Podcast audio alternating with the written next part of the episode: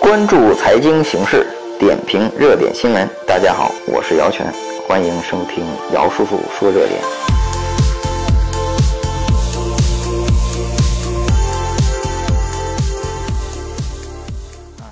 另外一个热点啊，就是这个美联储缩表。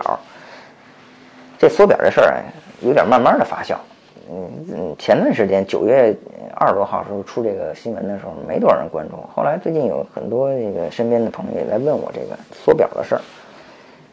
其实美联储说说美联储啊，美联储，美联储跟就是美国的中央银行，但是它跟中央银行跟我们中国的这种人民银行有很大的差异。美国是个联邦制国家，所以它这美联储啊是由十二个组成。这个不同的地方十十二个组成，咱们它有五多个州，但它有十二个地方，十二个城市来组成的。这个每个地方有一个美联储的一个分支机构，十二个。这是美联储，它呢，嗯，来通过债券发行债券和收回债券来调控利率。怎么调控啊？说一简单的啊，美联储呢发行债券，银行呢购买债券或者机构购买债券。这样的话，它就收回现金了嘛？我卖了你，你你，我这个发行了债券，你你把现金就给我了嘛？你买了嘛？那如果想减少现金怎么办呢？他就回购债券。我买你手上银行手上债券或者个人手上债券，我把现金给你，你不就有钱了吗？所以美国在这个 QE 这个刺激的时候呢，它是大量的回购债券。我买你手上的债券。我买回来，我给你现金。你想手上有钱，你可以去投资啊，去扩大生产和和补充流动性资金。那这里利率怎么调整呢？一旦发行债券收回现金，理论上呢，现金就少了，市场上钱就少了，钱少了，那你想要用钱，利率就会上涨，是这么一个逻辑。那这个是中国，这是美国的，但是中国不是这样啊。中国的话是提高基准利率，房贷利率。来达到了这个提高利率的标准，比如说现在原来贷款利率，房贷是八五折，四点幺六五，现在改成基准了，四点九了，那你是不是相当于提的高了百分之零点零点八，对吧？这个是一个往上提高的过程，嗯，但是呢，并没有调整基准利率，因为调整基准利率的风险太大了。企业很多借款是通过银行的，一旦调整基准利率，企业的借款也要还钱更多，个人的房贷也还的更多，那对于个人企业来讲呢，影响面太巨大。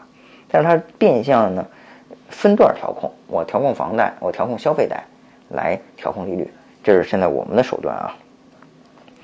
那美国呢，美联储呢，嗯，这个六次缩表，就是从历史上来讲，六次缩表，美联储是，也我如果没记错的话，一九一二年才有，但是美国建国可不止一百年了啊，它美联储算是很年轻的一个一个一个一个机构啊。六次缩表，嗯，这个最近的一次是什么时候呢？是两千年，就是这个，呃，互联网泡沫破灭的时候。现在从现在开始，一七年预计到一九年，或者是二零二零年啊，这个一系列的时间呢，三到四年的时间呢，是最新的一期，呃，开始了新的缩表。那这个 QE 的时候啊，美国印钞票的时候，全球都特别开心，因为美国在加紧印钞票的时候，我们也不能。不甘示弱是吧？我们不印钞票，我们亏了呀。我们也加印钞票，所以零八零九年的时候，我们也大量的四万亿啊，包括呃地方债啊，各种各样的钱呢，也大量印出来了。那现在缩表说一个形象的，什么叫缩表啊？比如说你有呃三百万现金，您呢贷款买套房，一千万的房，您贷了七百万，相当于你呢一千万的资产。但你负债是七百万，你的净资产是三百万，那怎么叫缩表呢？您呢，卖掉资产，比如卖掉三百万资产，三百块钱的资产，拿这三百万还了，你刚才欠七百万吧，还掉了，剩了四百万，相当于你现在资产是七百万，欠四百万，您的净资产还是三百万，这就是美国缩表。这个缩表好处在哪儿？如果说未来资产是下降的。价值是价格是下降的，资产的价格是下降的话，如果是这样的话，那意味着什么呢？每跌一个百分之十，比如说刚才一千万的房跌百分之十，你就变成九百万了，对吧？但是您欠债，您还是欠七百万呀，您就相当于净资产变成两百万了。一旦跌掉百分之三十，您就是血本无归了，零了。那刚才说你缩完表之后，您净资产是七百万，您跌了百分之十，只跌七十万，哎，你的净资产刚才是三百万，减七十万是二百三十万，这对于这个所有人来讲都是好事儿。缩表，这就是我们说的缩表啊，就是降低风险啊。大家呢资产上去的时候呢，全是用的银行的钱，都不是自己的钱。资产上涨的情况下的负债同比上涨，那现在做的就是来缩减。那我们反过来想，我们怎么去下一阶段该干什么？啊，我们要变现一些资产，手上留一些现金，干什么呢？未来一年两年可能有很好的资产，但是很便宜，没人买得了，因为手上都没现金。那恰恰你可以去买了，你呢，等到下一个经济周期时候你就赚了。我觉得这个是我们要干的事儿了啊。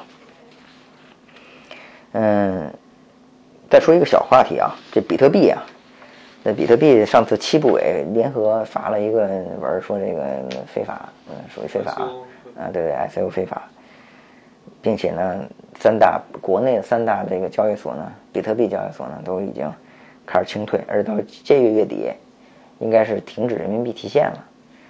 但是比特币的价格，在这个今年十月十号。截止到今九点的时候，已经突破三万了，三万零七百，三万零三百七十八，这价格呢已经回到原来的水平了。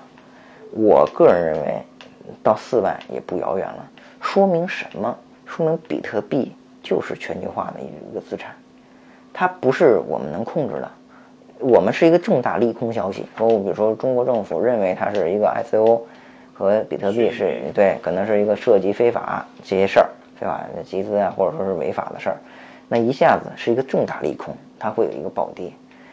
但是呢，利空出现了，就利好了嘛，开始涨了。那三万不是坎儿，四万我觉得也不是什么大问题，我觉得今年内可能都破四万。那这个呢，说明什么？说明它存在有它的合理性。那这个不单纯，包括是，嗯，叫什么？有一个太平洋小岛国。叫瓦努阿图说可以支持比特币入籍，拿比特币当当钱用，购买国籍，我觉得这也挺有意思的。就是这些小国也也是各种形形式的去宣传自己啊，我觉得这个只能当成一种宣传手段啊。呃，基本上这期呢就讲到这儿，呃，非常感谢大家。